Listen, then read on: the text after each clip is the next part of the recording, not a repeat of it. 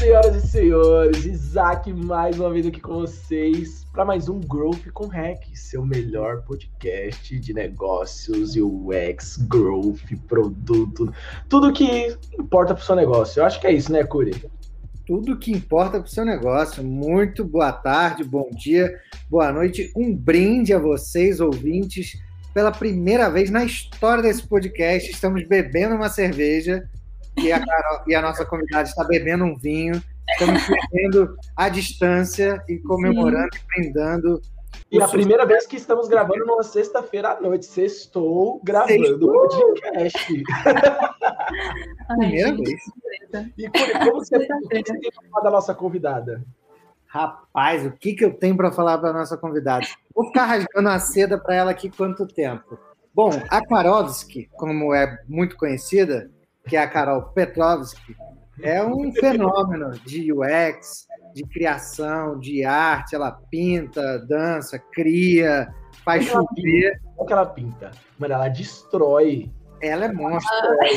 Ela, ela é participa, mano, ela, eu já vi ela participando lá do, das batalhas de pintura, velho. É tipo, ah, meu. É difícil essas batalhas. Tem 20 é Projota na rima perto da Carol na pintura. É isso que eu É isso. gente, é, é, uma, é, uma, é um hobby super em off. A maioria das minhas artes não, não tão públicas, mas é uma coisa muito gostosa, viu? Tipo, é um é um refúgio do, da área organizada e metódica de design. Então, Olha. a área de arte é, é, loucura, é zero prestação de, de conta para ninguém. Esse, esse é o seu momento. Então, é, é isso, aí vocês já estão conhecendo a Carol. Vocês já estão conhecendo a Carol. Carol, muito bem-vinda ao podcast. Obrigada, viu, gente? Obrigada pelo convite.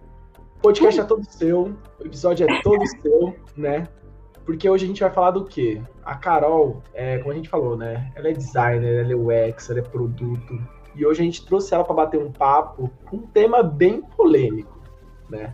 A gente já começou a falar aqui no backstage, a gente, falou, a gente segurou para tipo, Ai, falar durante a gravação. Que o tema de hoje é falar marketing para produto ruim é dinheiro jogado no lixo? Ai, meu Deus do céu. Já começamos? Não, Já calma. é. Ai, ai. Mas, Carol, antes da gente entrar no tema, antes de entrar no bate-papo, eu quero que você conte o pessoal quem é a Carol. Tipo, dá um resumão aí de quem é a Carol. Ali, é menos LinkedIn possível, viu? É rapidinho quem que é a Carol, por onde a Carol passou, o que, que a Carol já fez, né? Dá um resumão seu.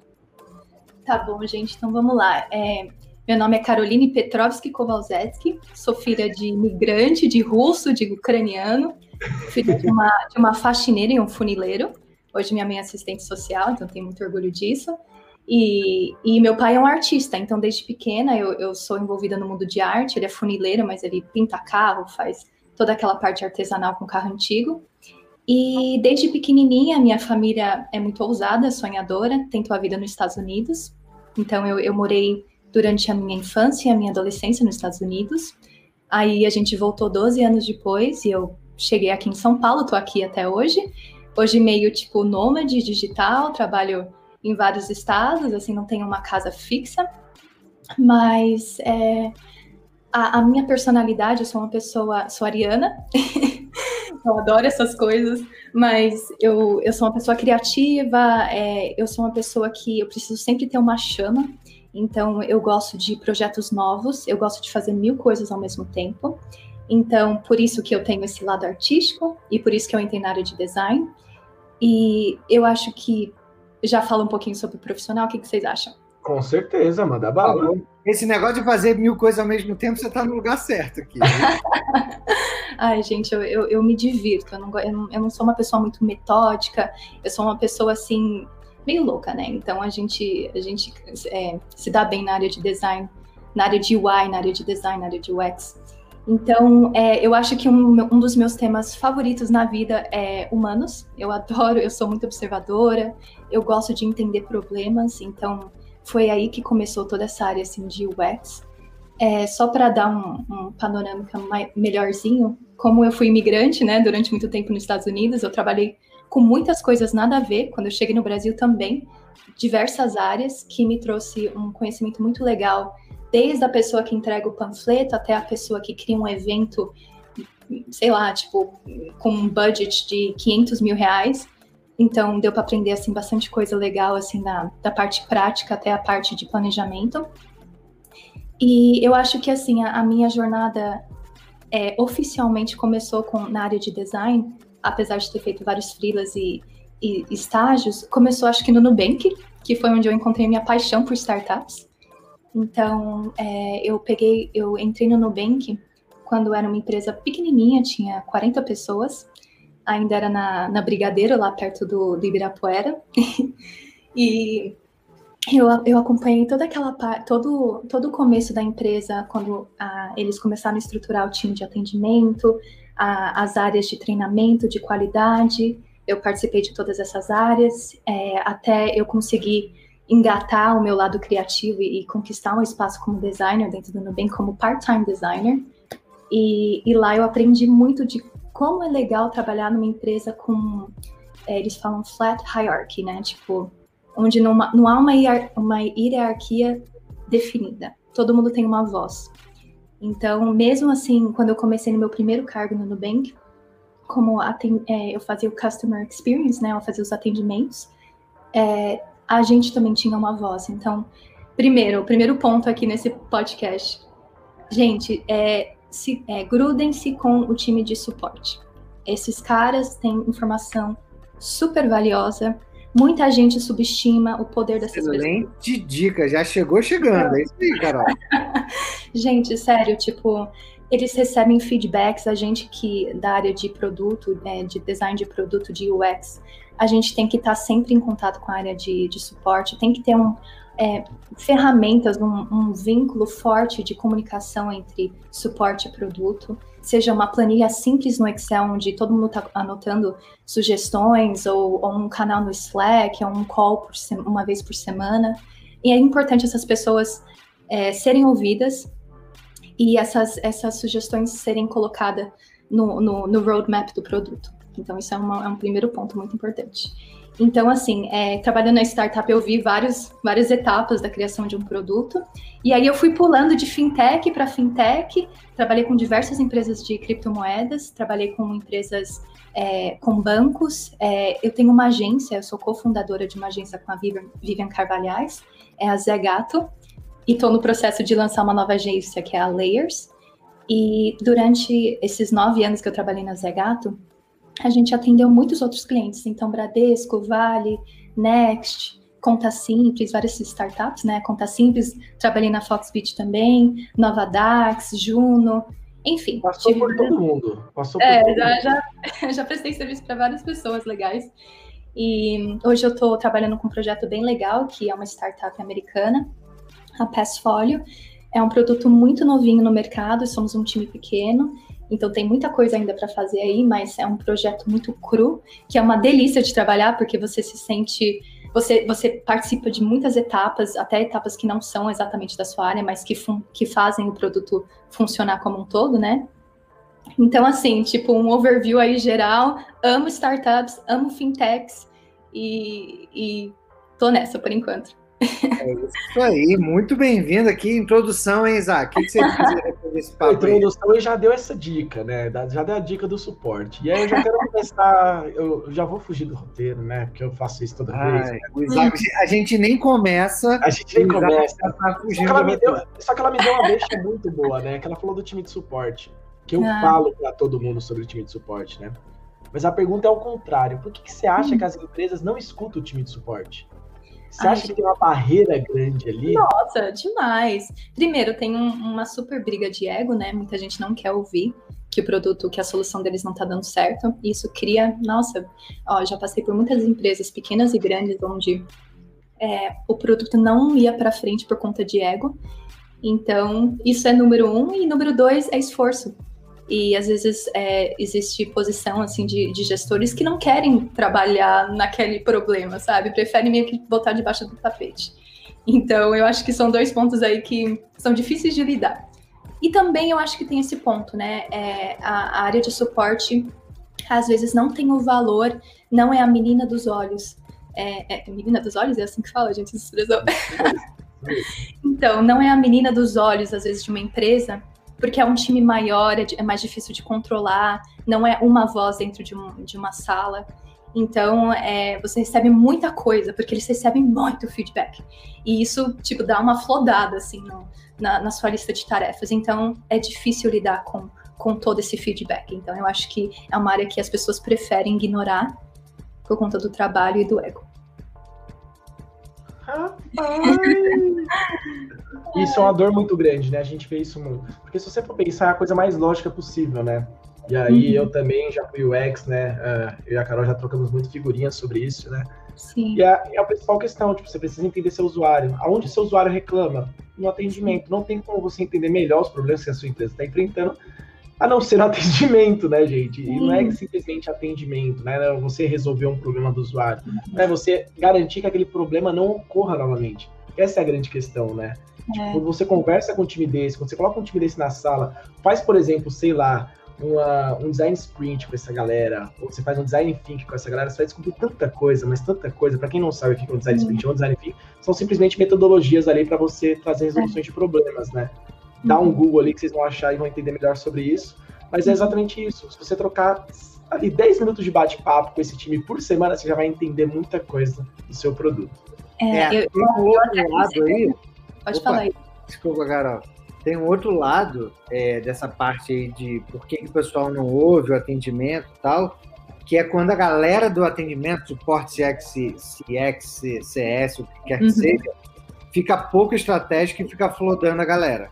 A gente ah. vai ter um outro episódio que a gente vai falar com uma pessoa super fera aí de, de atendimento ao cliente e a gente vai trazer esse ponto. Tipo assim, tá, você já sabe que a sua área é a menos querida da empresa, que a, que a galera tá olhando meio de rabo de olho ali.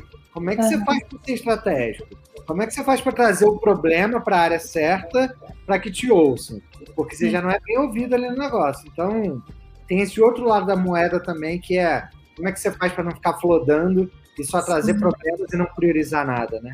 É, isso é muito legal. Como que você quantifica e organiza isso, né? Como é que você prioriza esses problemas?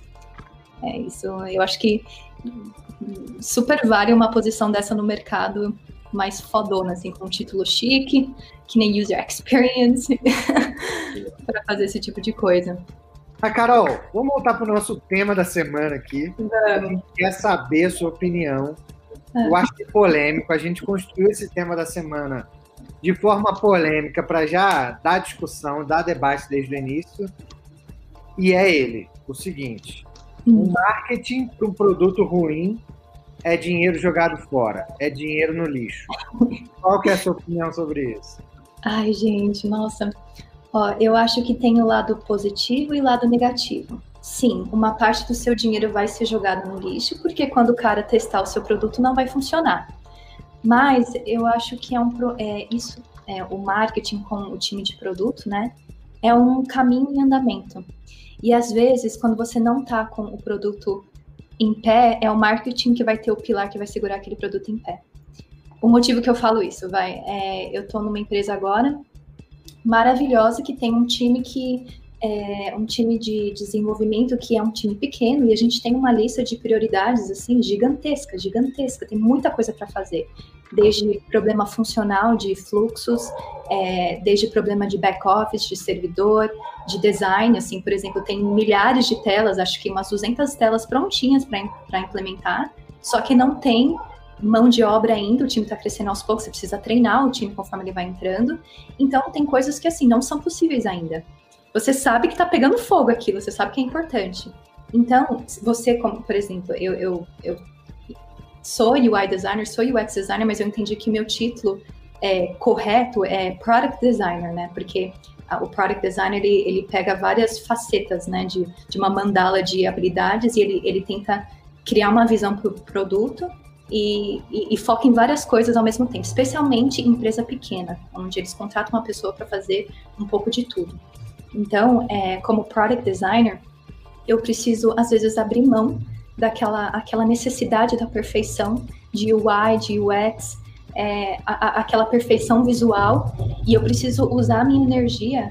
Por exemplo, se eu acabei de flodar o backlog dos desenvolvedores cheio de coisas para fazer no, num aplicativo, num site, o que, que eu posso fazer hoje com o time de marketing que vai segurar o produto em outros pontos? Porque o produto ele é um, ele é um ele é um guarda-chuva, ele é uma coisa, um panorama assim, de, de coisas, né? Não é só o produto, o, o que está na mão do cliente. Tem todo o lado de branding. Então, a forma que o cara tá vendo aquele comercial, aquel, aquela comunicação no Instagram. Às vezes o cara instala um, o seu aplicativo e usa uma vez por semana, uma vez, uma vez por mês, vai lá, compra o produto e pum, tira, né? Então, é, às vezes, assim, ele não está lá presente todo dia com o seu produto, no seu site, a sua solução, mas ele está lá presente com você no Instagram. E isso lá, por exemplo, tem um, um super campo que o marketing pode trabalhar.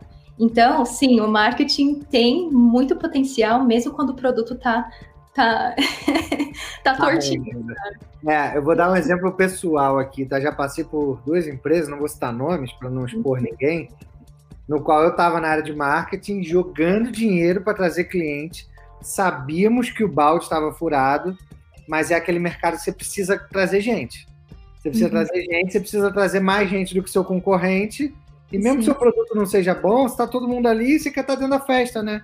A cerveja é. não está tão gelada quanto na festa ali do amigo. Mas ali do uhum. lado tem 15 pessoas, aqui tem 200. Uhum. Pré-corona, pré né, gente? Aglomeração uhum. pré-corona.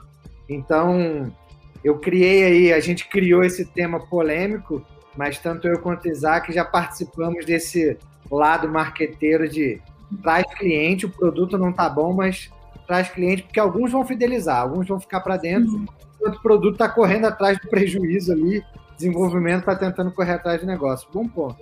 Sim, é. nossa, tem, tem, muita coisa que você consegue quantificar e melhorar. Tipo, tem o, o retorno de um site, tem retorno de campanha, tem é, aquele, aquela, aquele, aquela, desculpa, aquele relacionamento que você cria com o cara nas redes sociais. Então, isso tudo é muito valioso. Se você está falhando nisso, seu produto também está falhando. Então, todo mundo tem que rodar seu pratinho lá. E uma hora tudo se une. Especialmente na, no início, né? Exatamente, isso que eu ia falar, tipo, normalmente uma empresa pequena, né, é, isso é muito cuidadoso, como a gente está na bolha das startups, né, é muito fácil a gente falar, tipo, nossa, é, por exemplo, esse caso, né, o marketing precisa ser feito, né, tipo, a gente precisa trazer cliente, a empresa precisa continuar crescendo, né, uhum. mas, por exemplo, quando eu olho isso para empresas grandes, fazendo exatamente isso, gastando rios e rios de dinheiro em marketing, e eles têm um produto ruim, aí eu olho assim e falo, não é possível, Aí, aí tem um buraco muito grande, né? E o balde tá furado, tá furado muito, né? Porque são empresas que já são sólidas, tem que. Que isso, o aplicativo da caixa é ótimo. um belo exemplo aí, pronto. Cara, eles transformam a experiência do usuário offline para online, é lindo a fila online. Eu só tinha visto isso, eu tinha visto fila, coisa digital, em jogo, quando o jogo estava absurdamente lotado o servidor e você não conseguia entrar. Os caras fizeram isso numa conta de um banco. Achei ah, mas é um ótimo ponto, viu, Isaac? Eu acho que eu, quando você é pequeno, realmente você precisa. Normalmente, seu time de marketing é o mesmo time que talvez esteja fazendo produto, ou o marketing está cuidando de produto, ou vice-versa. Então, às vezes, quem está fazendo a rede social, às vezes até o dono, né? Tipo, qualquer pessoa ali que pegue as redes sociais e dê para fazer ali. Mas o que eu fico realmente abismado é quando chega nesse, nesse patamar, né? Que a empresa já está. Por que, a empresa não para e, tipo, olha para os detalhes onde estão o problema? Porque você pensa, você vai trazer, vai, você vai fazer uma campanha, você vai trazer mil usuários para essa campanha. Nossa, maravilha. Só que essa empresa não está olhando para retenção, ela só está olhando para aquisição. Aí ela olha para retenção e, tipo, no momento que ela olha para retenção, ela reteu 10% desses usuários. Né? Aí, por exemplo, se ela tivesse um produto bom, um fluxo bom, né, tipo, onde o usuário conseguiria ser ali fidelizado de diversas formas, ele passasse pelo, pelo funil inteiro de marketing, onde ele vai desde a aquisição até a recomendação de novos usuários, né? Aí você olha assim e fala, nossa, se tivesse correndo o fluxo direitinho, talvez com um produto um pouquinho mais redondo, pô, talvez uhum. teria ali uma retenção bem maior, né? Só que aí fica sempre nessa questão, né? Vai gastar tempo com produto, vai, tá, vai gastar tempo com UX, né? Que é um ponto bem importante também. A gente vai falar disso já já, Carol. Eu já volto nesse, nessa, nesse problema de UX. Você já indicou uma coisa e eu quero chamar o Curi para ele chamar, né, o nosso Indica 3. Chama para chamar. Chama para chamar. então vamos lá. Esse negócio de gravar bebendo a cerveja é um perigo, viu? Vou tomar uma só. Para os nossos ouvintes, esse episódio vai ao ar o quê? Numa quinta de manhã. Você imagina a galera ouvindo que a gente tá bebendo a cerveja quente de manhã. Não, a galera vai estar. Tá, a galera já vai estar tá no quintou, Curi. Ah, então, é chama o. Jimi Hendrix, já chama o Rico Jimi Hendrix e Já vai estar quintou. ali no hashtag TBTs e por aí vai. Carol, nosso quadro foi modificado. Na primeira temporada, a gente tinha o, o nosso quadro de Isso Não é um Public Post. Eu indicava alguma coisa, o Isaac indicava alguma coisa, e o nosso convidado indicava algo também. E acabava que isso virava uma zona danada. No final, a gente terminava com 10, 15 indicações. E agora a gente resolveu o assunto. Agora, o nosso convidado, no caso, nossa convidada, indica três coisas do coração: ferramenta, um livro, uma, sei lá, uma pessoa, uma- como- qualquer coisa. O que você quiser. Então, Isaac, chama o Eric Clapton, chama a guitarra que você quiser. E Carol vai fazer o nosso Indica 3 do dia.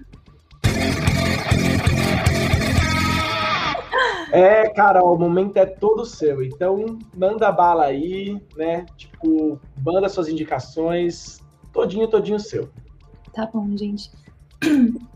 Seguinte, vai, por uma pessoa que eu adoro seguir no Instagram, um perfil no Instagram. Eu amo seguir a Branding Lab, que é a Ellen, se não me engano, Ellen Medeiros, né?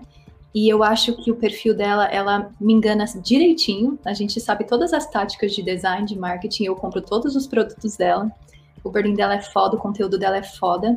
É, e eu acho que qualquer pessoa que trabalha na área de UX, ou como product designer, UI, é, você precisa saber muito sobre branding também, porque faz parte do seu universo. Então, segue ela, que todo dia ela tem conteúdo muito legal para você.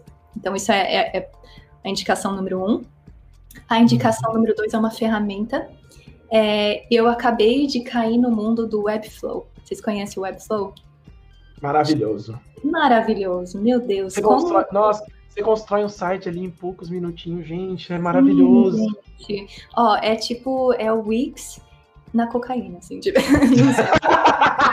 assim, tipo, gente, é o Wix times É o 10. Wix, é o, é o Wix vezes 10. É o, É o Wix, bom. É o Sim. Wix, tipo, é o Wix virando Hulk, tá ligado? Porque, tipo, é Sim. muito parrudo, é muito parrudo. Tem, tipo, tem traits gratuitos, tem muita coisa legal. Sim, tudo aquilo que te barrava no Wix, no Webflow você tá livre. Então, assim, eu, é uma ferramenta que eu tô aprendendo ainda. Eu, a gente, é, o, a Passfolio fez todo o site dentro da, da Webflow, eu fiz junto com o meu parceiro lá, o Michael, lá do Canadá. E, e, e, gente, é maravilhoso. Você cria as, as páginas mestres, você pode copiar sessões e colar em outros lugares. É um negócio super, assim, é, responsível, funcional. E para designers existe uma lacuna muito grande entre o que você, o seu trabalho artesanal, pixel perfect, e o resultado final que o, o desenvolvedor te entrega. Então isso é uma lacuna que, meu, você fica, meu, como é que esse cara não viu esse espaçamento de 32 pixels? Mas eh, com, com o Webflow você consegue controlar, você consegue dar o seu jeitinho, dar um, ou com o desenvolvedor, ou passando os feedbacks, e, enfim, eu acho maravilhoso. Eu já me frustrei muito com com desenvolvimento de site de outras formas. Então, é, o Webflow eu acho que é a solução para esses problemas. Então, aprendem Webflow. E a terceira indicação, gente, isso é uma indicação para mulheres, que eu acho que é todo esse universo que eu estou tentando criar com a Layers. É, a, gente, mulheres, se, você, se vocês ainda não tentaram, vai atrás do perfil lá no Instagram, Mandala Lunar e compra a sua Mandala Lunar. Eu não tenho nada a ver com essa empresa, mas eu, eu comecei esse ano e mulheres, vocês são de fases, literalmente. É, Existem momentos que vocês estão altamente intuitivas, sua, sua energia vital está lá em cima, você está criativa, produtiva, faladora, e tem momentos que você está completamente esgotado. E tem um porquê disso. Então, aprende o seu ciclo, aprende o momento que você deve se jogar numa proposta, falar em cima de um palco, em momentos que você deve ficar em silêncio, e tem um porquê disso também.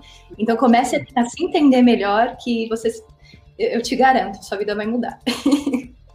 você vai se cobrar muito menos. Pergunta, Carol, isso é só pra mulher ou também tem indicação pra homem nesse Ai, sentido? desculpa, não, é, é pra mulher, isso aí, desculpa. É só pra mulher, então tá bom. é, Né? vocês vão Mas ter eu que achei legal, porque agora eu fiquei, curi... agora eu fiquei curioso, agora eu fiquei curioso. Tipo, questão de ciclos e tudo. Olha, é a primeira vez que eu vejo alguém puxando esse, esse pontinho de curiosidade do Isaac. Que quando você tá falando de signo, qualquer assunto, ele já É bota isso. o assim, bota É. no mundo, cruza É o que- braço. Carol, Eu desculpa. Legal. Nossa, vocês vão amar. Mulheres, vocês vão amar. Vocês vão me, me agradecer um dia. Mandala Lunar. Que legal. Demais, demais. Carol, ótimas indicações, gostamos. Uhum. Já quero entrar numa outra pergunta aqui, que eu vou fazer duas numa tacada só. Tá. Primeiro, o que, que te levou a migrar para uma área de UX? Né? Porque você, putz, era uma baita criativa ali no Bank, Foxbit, fez todo um rebrand ali de Foxbit uhum. com a gente, sabe? Então, assim, das marcas como ninguém. Putz, na baita criativa você migrou para UX. Então a gente quer saber, o nosso ouvinte querem saber por que, que você migrou. E a gente sabe que tem uma galera querendo fazer essa movimentação. Eu sou muito buscado para ajudar essas pessoas, você também. Eu, inclusive, pedi para você para isso. O Isaac é muito buscado. Quais as dicas que você dá para essa galera que quer sair do designer tradicional para UX e UI? Então, conta aí para gente. Tá certo. Ô, gente, é, a área de UX está muito glamorizada no momento. E, primeiro, você precisa entender que, sim, você vai aprender ferramentas, mas são metodologias de pesquisa. Para mim, isso que resume a área de UX. E muita gente contrata pessoas de UX achando que vai fazer mil e uma coisas, mas não. Cada pessoa tem sua função. Existe a pessoa de UX Research, então se você é, não é uma pessoa criativa, por exemplo, meu, você bota um layout na sua frente, você não sabe nem como começar. Você pode ser um pesquisador de UX, você pode sentar e fazer entrevista. Você pode ser um UI designer que foca na parte de design visual. Você vai mergulhar no sistema iOS, no sistema Android, entender como funciona e tentar replicar aqueles padrões para criar interfaces que são intuitivas. Então, assim, existe o lado mais metódico, mais é, e o lado mais visual, criativo. É, eu acho que a área ainda é um pouco assim misteriosa. As pessoas contratam o UX design esperando tudo em um pacote só. Por isso que eu falo que hoje eu me considero product designer, porque eu venho do, do design gráfico, eu vi a demanda no mercado para UX design e hoje eu vejo que eu não sou só UX designer, eu sou UI design também. Então você acaba fazendo um pouco dos dois. Você, as empresas, elas entenderam a necessidade de ter a voz do cliente na mesa de decisão. Por isso que eles buscam esse, eles buscam, na verdade, a experiência do usuário, não é tanto é, uma faceta do que o UX faz, é, é, um, é um todo. Então, eles querem uma pessoa que vai lá e entrevista os usuários, que cria toda, toda é, que puxa todos esses feedbacks, que cria essa hierarquia de do que, que é mais va valioso versus o que, que dá mais esforço, que dá um norte para o dono da empresa ou para a pessoa de marketing, para a pessoa de engenharia, sobre o que, que é importante. Então, assim, a área de UX é essa necessidade de, que nem a gente começou nosso podcast, falta a voz do, do suporte dentro da empresa. Suporte tem muita ligação com o UX também, porque eles estão lá ouvindo o cliente. UX faz isso. A UX tem um roteirinho, cria lá a entrevista, pega todo, todas aquelas hipóteses, cria lá um sisteminha, uma metodologia, mas tem um lado que é parecido com suporte também, porque a gente ouve o cliente. Então, é, a minha dica é: tenta ver o que, que você é bom, estudar essas áreas diferentes dentro do ramo de UX ou Product Design, e aí você atira no que, que você acha que mais tem a ver com você. Você pode ser uma pessoa que nunca vai abrir um layout, que vai só fazer pesquisa. E tudo bem, tem muita demanda para isso. E depende também muito do porte da empresa. Se é uma empresa pequenininha, às vezes eles vão querer que você seja um coringa. Mas se é uma empresa grande, tem que ter cada pessoa lá 100% na sua função é, exata. Então, tem muita demanda no mercado para isso, especialmente para product designer, especialmente porque tem muita startup come começando. Não sei se, se, é só a minha área, mas eu, eu, recebo muita oferta no LinkedIn e eu não tenho quem indicar, porque as pessoas ainda estão iniciando, estão adquirindo essa bagagem, então requer, eh, tem, também tem muita demanda para pessoas para dar aula, para, enfim, para ser é, tutors, né? Tipo, é, é, mentores, né? Eu tive um mentor também enfim, é, uma área que, que as pessoas ainda não entendem muito bem quais são as funções, tem demanda e você pode, tem várias áreas que você pode focar. Então, gente, assim, eu falo isso para todo mundo que é de design. O que, que você está esperando? Mergulha, mergulha, porque você está um passinho para ser um UX designer, um product designer, um UI designer. É, você está um passinho. Se você já sabe mexer com as ferramentas certas, você só precisa entender a parte teórica. Tem muito curso gratuito online. é, tem, tem várias pessoas assim que você pode meio que puxar para te mentorar. Então, assim, é você ter coragem para dar esse passo. Vou deixar por aí. Carol, ó, já, já ainda nesse papo de UX, né? Porque eu já passei por essa área, sei também realmente uhum. que é uma demanda absurda. É... Só que eu, eu sinto, e eu senti isso, eu não sei se você sente isso, né? Que as empresas não dão o devido valor para essa área de pesquisa, né? Então, principalmente, eles querem o UX design, Uhum. Mas eles não querem que essa pessoa pesquise e traga informação para a empresa. Né? Total.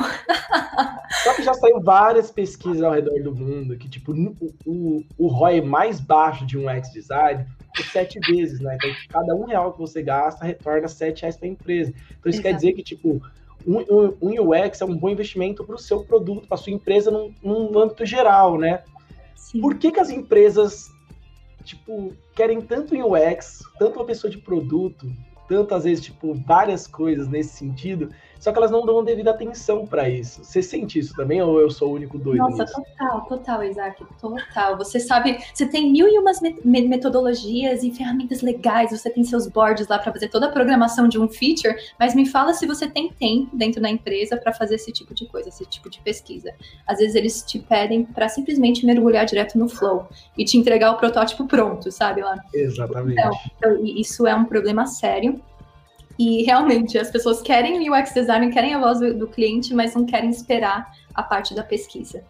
Então, assim, é, cabe muito você levantar a bandeira da importância daquilo, talvez fazer até um teste, ó, oh, gente, vamos lançar isso daqui e isso daqui, vamos ver o que, que dá mais certo. Mas é difícil, é muito difícil. É, eu, eu ainda não sei a solução disso, eu tento entender é, que você, como product designer não é somente o que você quer desenvolver para o cliente. Você está atendendo a demanda do seu do seu gestor e às vezes ele não quer investir esse tempo. Mesmo que você explique, ele não quer. Ele quer, por exemplo, é um dos meus clientes, eu ficava louca de ver o produto meio capenga no mercado, me dava agonia. E aí eu entendi, ele virou para mim e falou assim, Carol, esse produto é um grande protótipo todo, todos os nossos clientes agora, eles estão ensinando a gente a deixar esse produto melhor. Então, a gente tem 100% visão agile, né? Tipo, aquela, aquela metodologia de vai lá, pro, produz, lança e corrige depois que lançou e, e vai... MVP e vai trocando a roda do carro com o carro andando, pai. Exatamente. E assim, é, você levanta a sua bandeira, mas também às vezes precisa respeitar que essa é a visão da empresa. Por exemplo, um, dos meus clientes é a empresa inteira é quase tudo engenheiro. Então, o que, que o engenheiro se, se o que, que ele é focado, né? Ele é focado na função, na velocidade, coisas assim, temas de engenheiro, não no design bonitinho, no pixel, no ah, esse, ele não quer fazer a pesquisa humana, ele quer ir no funcional. Então, às vezes a gente tem que dar uma sambada aí, tentar agradar os dois lados e, e meu, o produto ele volta, a reclamação volta, seja pelo suporte, seja pela, uma pesquisa de UX em cima do que já foi feito. Às vezes, por exemplo, a IBM lançou uma nota lá que às vezes te custa 100 vezes mais para consertar um produto que já está em manutenção, que já foi lançado. 100 vezes mais, gente. É, isso é loucura, assim. É, então, tipo, a, é, às vezes é preciso, essa, essa fase precisa acontecer para dar uma desacelerada. É, eu, eu, tenho um cliente que, meu, às vezes eu faço trampo para ele em uma semana que em outras empresas eu fazia durante um mês. Três fluxos numa semana, uma landing page e 20 artes de marketing. Isso é uma loucura. Mas, tipo, é o que precisa ser feito para aquele cliente. E ele não quer esperar a parte de pesquisa. Então, assim, depende. E você tenta fazer o, o seu melhor para explicar a importância disso. Mas vai depender do cliente também. Do, do, do gestor também. Perfeito mais perfeito que isso. Carol e Carol, ó, tá tudo muito lindo. Você tá falando só coisas ótimas e maravilhosas. Estamos aqui só feliz da vida. Mas a gente também quer saber, tipo, o que, que a Carol faz de errado, né? Ah. Eu, quero saber, eu, quero saber, a saia justa da Carol. Eu quero saber o que, que a Carol fez merda, né? Eu quero saber, a gente quer saber. É o quadro que o pessoal mais adora. E a Ai, gente quer uma boa história da Carol. Então, cuide por favor. Chama as guitarras, meu filho, vem de qualquer guitarrista que você quiser aí, bora pro Saia Justa.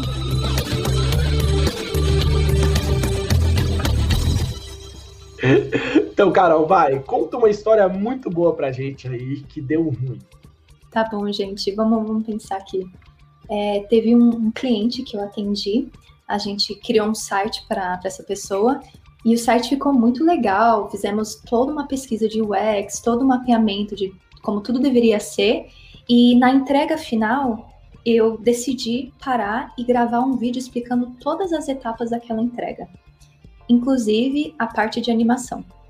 Que quem, quem já fez design antes, já entregou um projeto, sabe que animação é um projeto inteiro sozinho. Como que aquele site tem que aparecer cada micro interação até a, até a transição grande do site, né? Então, enfim. Aí eu, eu decidi gravar tudo em vídeo. Aí eu enviei. Gente, passou meses, meses mesmo, assim, quase um ano. E o cliente não fechou a parte de desenvolvimento com a nossa empresa na época, né? Porque era um pouco mais caro, ele tinha um budget. E aconteceu que a pessoa que desenvolveu o site passou um budget errado, deu muito mais horas do que ele tinha planejado, e ele entregou o site sem nenhuma animação e jogou o problema pra gente. Eles que não entregaram. Então, aquilo lá foi um negócio assim que subiu, subiu assim um frio, um aperto no coração, porque eu falei, putz, e agora? Agora eu vou ter que alocar desenvolvedor pagar do meu bolso, vou ter que recriar, vou ter que pensar num projeto de animação. Só que aí eu lembrei desse vídeo. Então, foi uma coisa que podia ter dado muito errado, porque a hora de um desenvolvedor é cara para danar, é, ia sair do meu bolso. E graças a esse vídeo que eu consegui resgatar em outro computador, eu consegui me safar de ter que é, aceitar essa bucha, porque estava registrado. Tipo, o vídeo estava lá, a explicação estava lá, eu consegui resgatar o e-mail. E, e, foi por acaso que eu lembrei que eu, fiz, que eu tô tão acostumada em fazer vídeo. Tem clientes que eu mando, tem clientes que eu não mando, mas assim, eu falei, meu, esse daqui eu acho que eu fiz. E, e foi uma coisa assim que podia dar errado, mas deu certo. Então, a minha dica, gente, para vocês que fazem produtos, protótipos, é, tenta gravar o vídeo de todo o processo de handoff, que a gente fala, a entrega, né, da, do projeto final, para isso não voltar atrás e bite you in the ass, dar uma mordida, no... como é que fala? Tipo, voltar contra você, né? Tipo, fazer você ter que pagar isso do seu bolso por não ter entregue um projeto inteiro. Então, isso foi uma saia justa que eu senti. E, e, eu acho que mais uma coisa que aconteceu, eu já fiz um branding que eu, eu não gostei. Depois de anos, assim, eu falei, meu, ficou com uma coisa, uma carinha muito infantil. Então, assim, é problemas visuais, né? Acho que foi a saia mais justa, assim, de problema de branding, não gostar de um resultado final, e problema de entrega de, de trabalho que, que, que voltou, assim. Tenho certeza que não foi o da Fox Beach, porque ficou lindão aquele. Vai. Ah, é, ficou lindão, ficou lindão, ficou lindão. Não foi. Várias Carol, madrugadas pra tudo ali, tudo ali ficar pronto. Mano, nem fala de madrugadas. Carol, cara, muito legal todo esse processo. Você contou, falou um pouquinho do Webflow, você deu as indicações. Quais ferramentas que você usa no seu dia a dia que são fundamentais para o seu trabalho de UX? Eu sei que seu trabalho não é só UX, né? É o research, é UI, é product design. Você consegue listar, assim, são cinco ferramentas, três, dez? Como é que, como é que é seu dia a dia com as ferramentas? Ó, oh, gente, as ferramentas que eu mais uso todos os dias é o Figma, eu amo trabalhar com Figma, é uma, uma ferramenta gratuita para você montar telas e você não fica limitado só em telas. Você, eu monto todos os meus layouts de redes sociais, é, eu tenho os templates lá e o que é muito legal dentro do Figma também é que você cria bibliotecas que você repete. Você cria lá a cor, ela fica salva. Então, toda vez que você precisa usar aquela cor, ou aquele tamanho de fonte, ou aquele componente, fica lá tudo numa bibliotequinha que você criou. Então, é, para esca, esca, uh, scalability, escalability, vamos lá, gente, me ajuda. Escalabilidade. Escalabilidade. A escalabilidade. Isso Caros é ouvintes, a Carol não é brasileira, então ela dá um bug aqui, ó, mas ela volta. É, dá uns bug. Mas, e até mesmo quando, por exemplo, eu, é, no meu projeto atual, eu, só tem eu, e aí eu faço a terceirização do, de todo o serviço. Então, eu tenho as pessoas que são meus braços direitos, que trabalham comigo às vezes quase todo dia, shout out aí num grito aí para Kate e para Tawane maravilhosas, que elas, elas às vezes não estão presentes com o time nas discussões, mas elas precisam ter uma visão de como que é o design. Então, uma ferramenta como o Figma, a gente cria todo o design guide lá e dá para replicar isso com qualidade, mesmo se você contrata uma pessoa por fora, assim, dá, dá para seguir e, e funciona muito bem. Então, o Figma todo dia É, outra ferramenta que eu uso bastante é o Zeppelin. O Zeppelin é um balãozinho amarelinho, assim, ele é, É um. Ele é uma. Nossa, Sim. ele é muito bom. é, é uma ferramenta, a gente chama esse termo de hand-off, né? Que é a, a entrega, assim, porque você dá o seu trabalho de design para um desenvolvedor. Tem gente que gosta de entregar as telas, o, produ- o produto final no Figma, mas como essa é a minha área de rascunho, eu não gosto que o cara entra no meu processo no meio, assim, e começa a fazer coisa que eu nem terminei, nem pensei finalmente. Então, eu gosto de criar o meu design no Figma e, e- e fazer o upload da tela lá para o desenvolvedor, e aí ele consegue ver todas as especificações do tamanho de fonte, de consegue copiar meus textos, consegue baixar minhas imagens já em todos os tamanhos certinhos, e eu vou e organizo lá por fluxo, é, por exemplo, um fluxo de, de registro, o fluxo de, de uma nova feature X. Então tudo fica por pastinha lá bem bonitinho. Então eu amo essa ferramenta. E aí tem o básico, né? Os produtos da Adobe. Então eu uso muito Illustrator e Photoshop. É, eu tô tentando sair fora da Adobe. Eu acabei de descobrir o Affinity Design e o Affinity Photo. É uma ferramenta que você paga 50 dólares e tá na promoção agora por 25 dólares. Eu acabei de descobrir, baixei já. E o que é legal dessa ferramenta é que você paga uma vez e até agora todas as, as atualizações vieram gratuitamente. Então não sei se isso vai mudar alguma vez no futuro, mas é, o pacote Adobe eu pago, eu ainda tenho um descontinho, mas eu pago cento e pouco por mês. Então é mil e 1.300 por ano, é muito caro. Então não é viável, até para as minhas é, as meninas que trabalham comigo, é caro para elas também. Então o Affinity pode ser uma boa saída para você ter um programa que tem o básico, que funciona bem e que, que seja barato, né? E aí, é claro, a gente tem as ferramentas. Eu amo trabalhar com GitHub. O GitHub é uma ferramenta para desenvolvedor.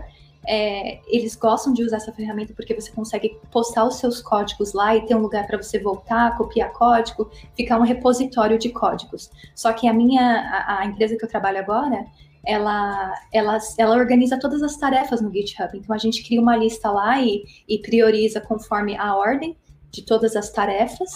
É, a gente tem uma coisa muito foda que eu, eu amo. É, a gente tem uma reunião de product, que é de produto, que a gente abre uma planilha simples no Excel, onde qualquer pessoa vai lá, cria, fala a sua reclamação. A pessoa do suporte, ó, gente, o pessoal fica reclamando dessa tela que não, não sabe o que fazer nesse botão. Aí pode até criar um, um issue, é, uma, uma tarefinha lá no GitHub, pôr o print, é, o print da tela, e aí conecta aquele, aquele print dentro da, da sua planilha lá para a pessoa poder clicar em cima, né? E aí, essa tarefa que você criou, é, é, essa linha no Excel, a gente discute toda quinta-feira e prioriza as, as tarefas. Isso, para mim, é uma coisa que. Gente, como é que, como é que todas as empresas não estão fazendo isso? Então, é uma metodologia muito mais simples do que eu imaginava, sabe? As empresas fazem de um jeito, né, Carol? Pelo amor de Deus. Sim. Então, é, e é legal que, assim, você tem pessoas chaves de várias áreas. Então, todo mundo tá dando feedback lá sempre. É, e aí, a gente cria, ba com base desse, dessas reclamações, esses feedbacks nessa planilha, a gente cria as tarefas dentro do GitHub. E, e o que é legal tem, também dentro do GitHub é que tem, eu gosto muito do Trello, da, da, do estilo de é, organização Kanban, que eles falam, que são várias colunas que você consegue priorizar o que, que é, um, é um, só uma ideia, o que está tá sendo feito na semana, o que está sendo avaliado, o que, que terminou. Enfim, você cria suas, suas colunas lá e você vai passando a sua tarefa por coluna, né? Então, o GitHub ele tem um, um, a opção de projetos, que é a mesma coisa que um Trello, que você pode fazer no GitHub. E é legal que você acaba abraçando o time inteiro, assim, os desenvolvedores, é uma ferramenta que funciona bem para todo mundo. Então, foi uma ferramenta nova que eu aprendi a usar e que eu estou gostando bastante. E, e aí, gente, as ferramentas do Google, por mais simples que elas são, elas são maravilhosas também. Então, tipo, Google Slides, assim, para fazer uma apresentação para o time, é, que todo mundo pode usar e editar. É, enfim, as, as uh, Google Docs. E, eu e nunca uma... mais usei pacote Office, Carol. É ah, só, é. É, é só eu não tenho mais no meu computador. Eu deletei, não Nossa. vou comprar, não, não me obriguem a comprar. Eu estava conversando com um amigo meu hoje, ontem, na verdade. Uhum. E a gente estava falando sobre clientes e tal. Tipo assim, cara, tinha que ser meio que obrigatório qualquer cliente para interagir com a gente tinha que ter o, usar o, as ferramentas do Google, porque como é que você vive numa planilha não compartilhada. Não dá, total, gente. Total, total. E, e, é até legal, porque conforme você vai fazendo, ah, para um, um designer, conforme você vai fazendo seus layouts, se a pessoa não está muito acostumada em usar suas ferramentas, você exporta, joga lá no Google Drive e deixa o linkzinho lá para a pessoa baixar quando ela quiser. Então, é, é, uma coisa bacana, assim. E, e, uma outra ferramenta importante que eu acho que é, faz parte do fluxo de UX, é, além da, da, de ferramentas básicas de entrevista, é, do, do, protótipo que você faz dentro do Figma e do handoff, que, que é a entrega do arquivo dentro do Zeppelin, é, eu gosto muito de usar a ferramenta chamada Loom, que é L-O-O-M. O Loom, você ativa lá, ele começa a gravar sua tela, fica só uma bolinha no canto da tela com com a sua imagem, você falando, né? E aí você pode passar por todo o seu protótipo, todas as suas telas e explicar, ó, gente, aqui vai ter um botão fixo. Aqui, quando a pessoa clicar, a, a animação deveria vir de baixo para cima. Enfim, você explica toda, todo o seu fluxo e, e, pode mandar o linkzinho do seu protótipo. Eu, a minha entrega, quando ela, é, ela é super completinha, ela tem a, o, o, protótipo, tem as telas dentro do Zeppelin e o vídeo do long. Então são três entregas para cada fluxo. Claro que não é sempre possível, mas é o ideal. Que aí o desenvolvedor, se ele pega aquele fluxo três meses depois, ele consegue ver seu vídeo e voltar atrás e entender o que, que era. Sem você ter que tentar lembrar o que você fez, né? Então, desculpa, a gente está entrando na parte não, técnica aí. Não, foi excelente, Isaac. A gente criou o Indica 6 agora. Aqui, Indica tudo que tem vontade. Aqui não tem muito bom. ruim. Carol, tá tudo muito lindo. A gente uhum. quer saber agora. Assim, uhum. você já uhum. falou da sua saia justa, você já indicou três, depois você indicou seis. A gente vai puxar o nosso último quadro, que é um tá. quadro também super querido aqui do programa, que é qual é o seu case? A gente quer saber aquele bebezinho, aquele seu filhotinho que você olha com orgulho até hoje. Isaac, Puxa aí seu guitarrista do Red Hot que você ama. e vamos embora. Bora, vem guitarra e vamos lá.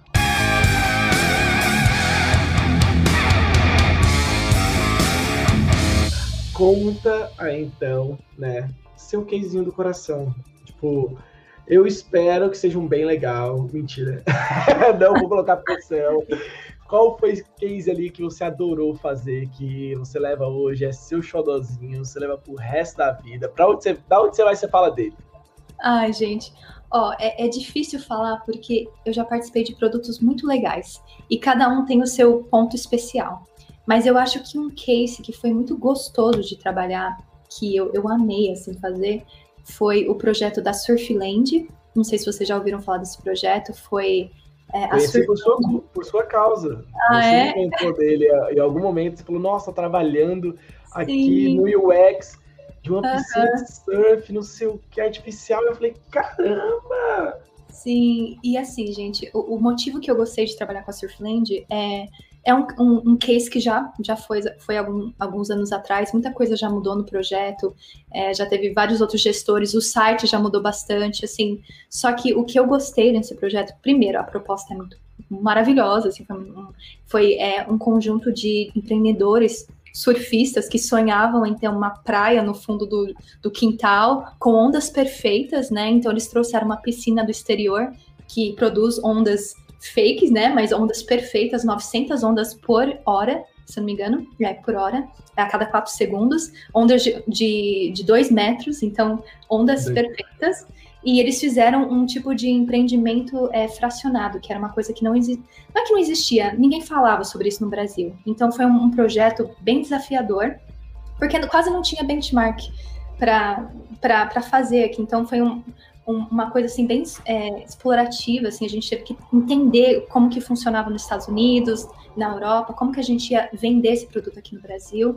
É, foi, é, eu estava trabalhando com uma consultoria, então era um time muito pequenininho, assim, quatro pessoas no máximo, assim, fazendo um, um projeto de empreendimento gigantesco. Eu trabalhei junto com a empresa, o Grupo Sal, que faz o que atende o canal Off, né, que é um canal de surf, de, de esportes bem bacana.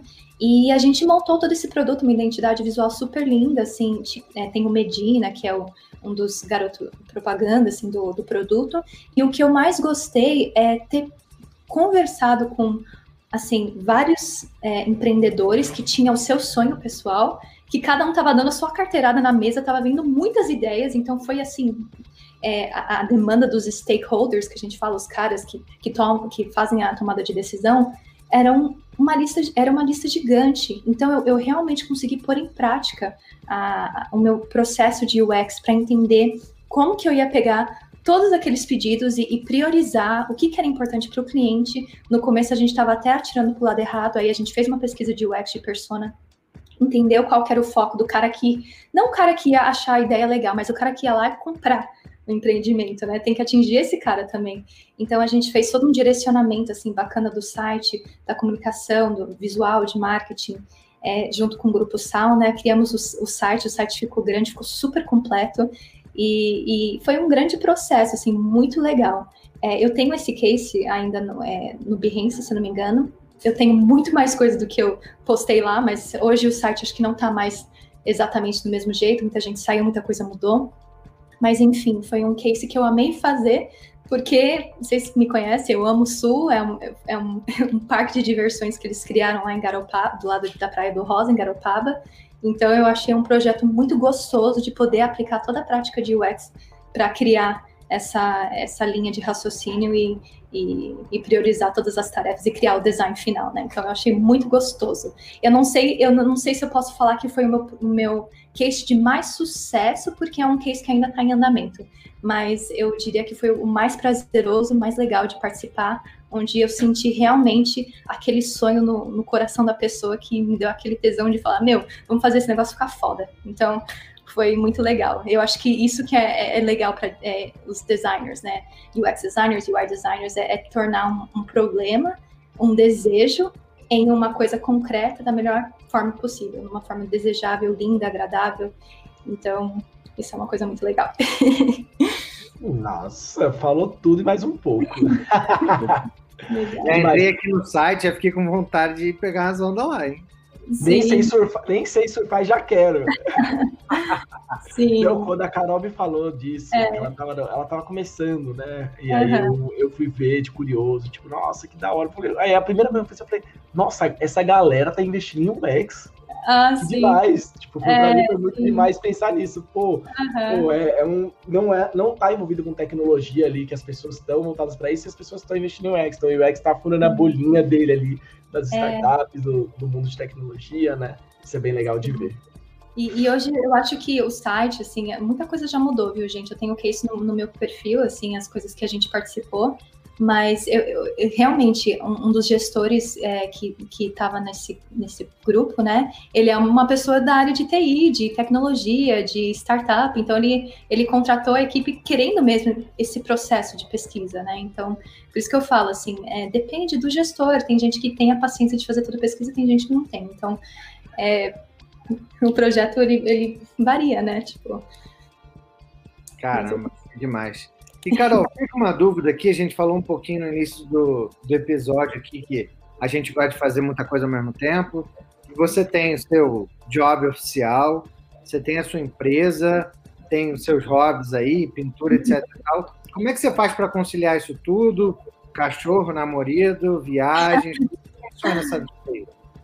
Ah, gente, é, essa fome é, de querer fazer uma coisa diferente todo dia, é, essa chama que você precisa deixar acesa, assim, de, do novo, do criativo, da, do lado também da Ariana, né, de, de, de descobrir, de ser ousada, de...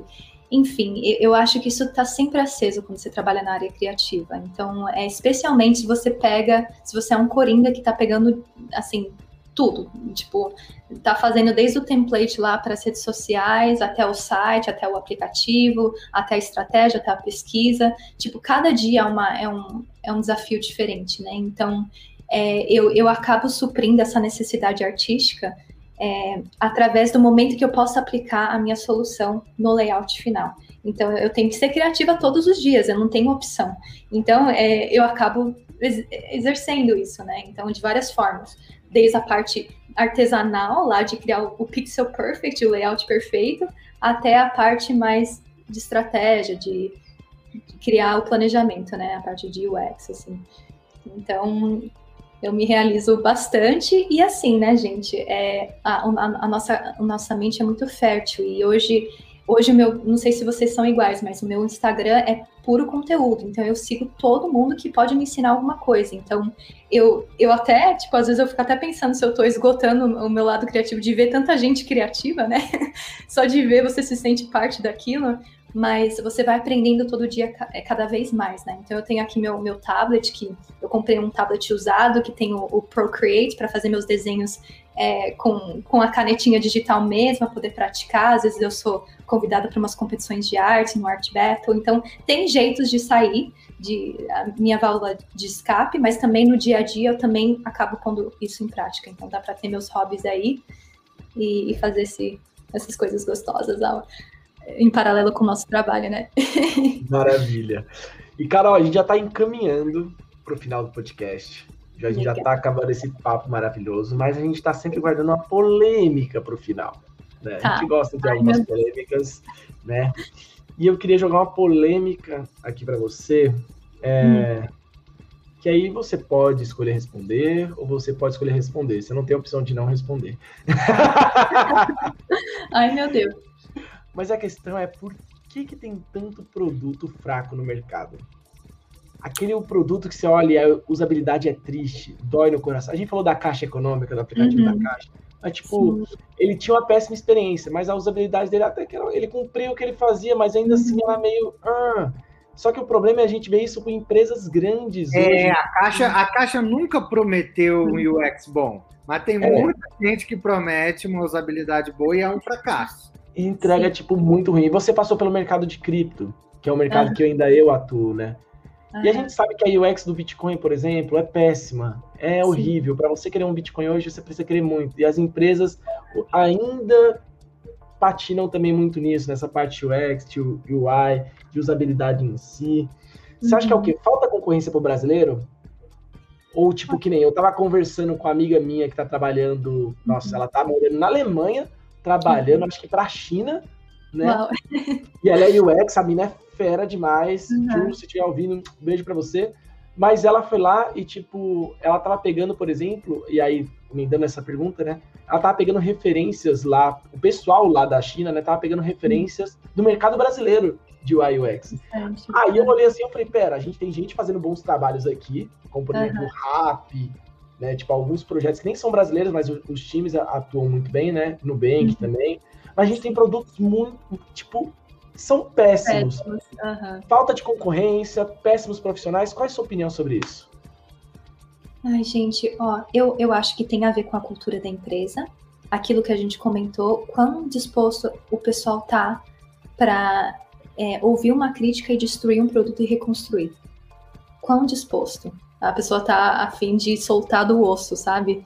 Então, isso é, é, é um primeiro ponto. Sim, você tem razão, os profissionais brasileiros têm muita. É, como é que fala em português? Ah, é, a gente tem uma reputação muito forte no exterior.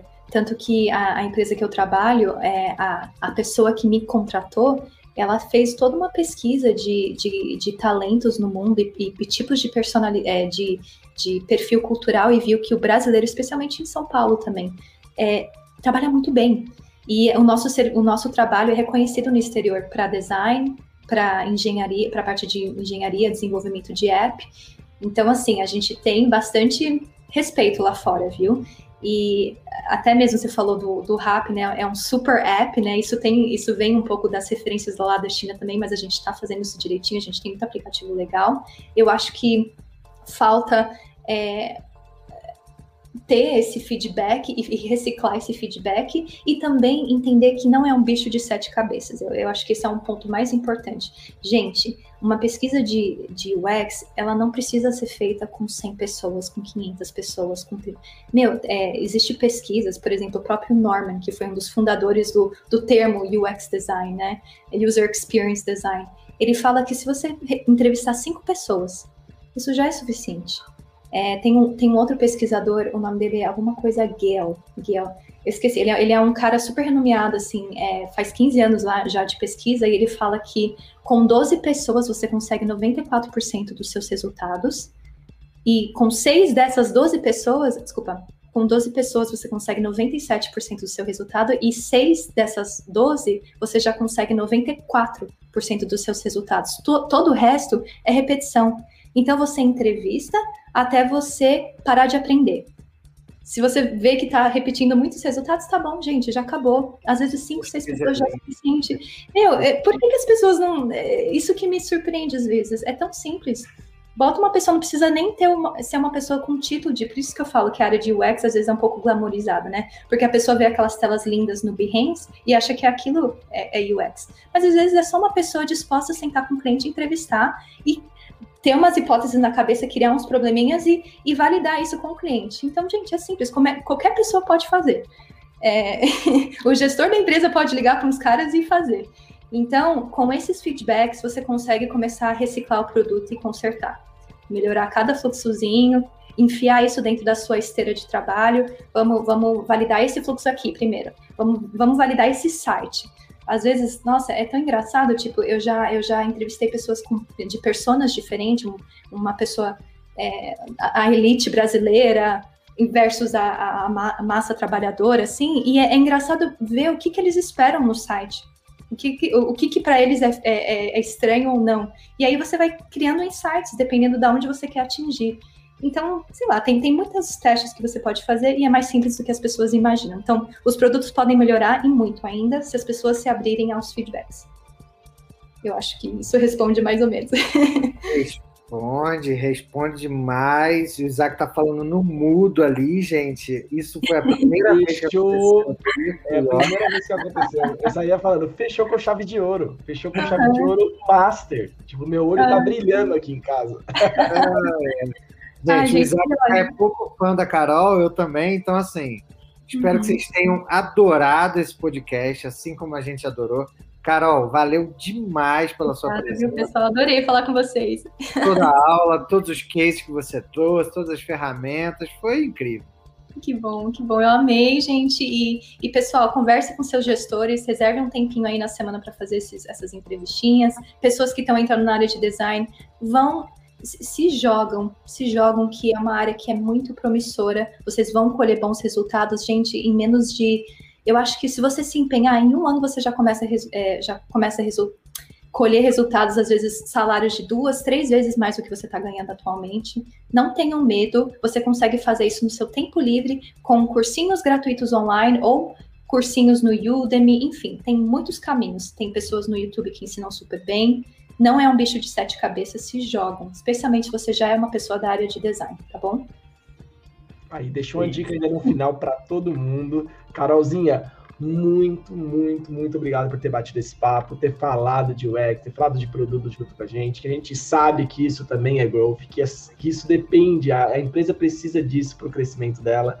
Uhum. Você é um profissional excelente, maravilhoso, não vou ficar rasgando cedo aqui, senão a gente ficar a noite inteira e o podcast não acaba, mas muito obrigado. Gente, obrigado vocês pelo. Sim, obrigado vocês pelo esse convite maravilhoso. Adorei falar aqui. Espero ter inspirado aí alguns gestores, algumas pessoas. E vamos continuar trocando esse conteúdo. Growth Hack tem muito potencial aí para ensinar muita coisa e vamos manter esse projeto andando maravilhoso que o negócio está pegando fogo, é maravilhoso.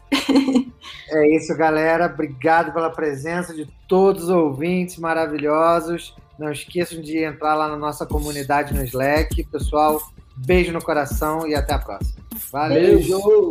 Falou!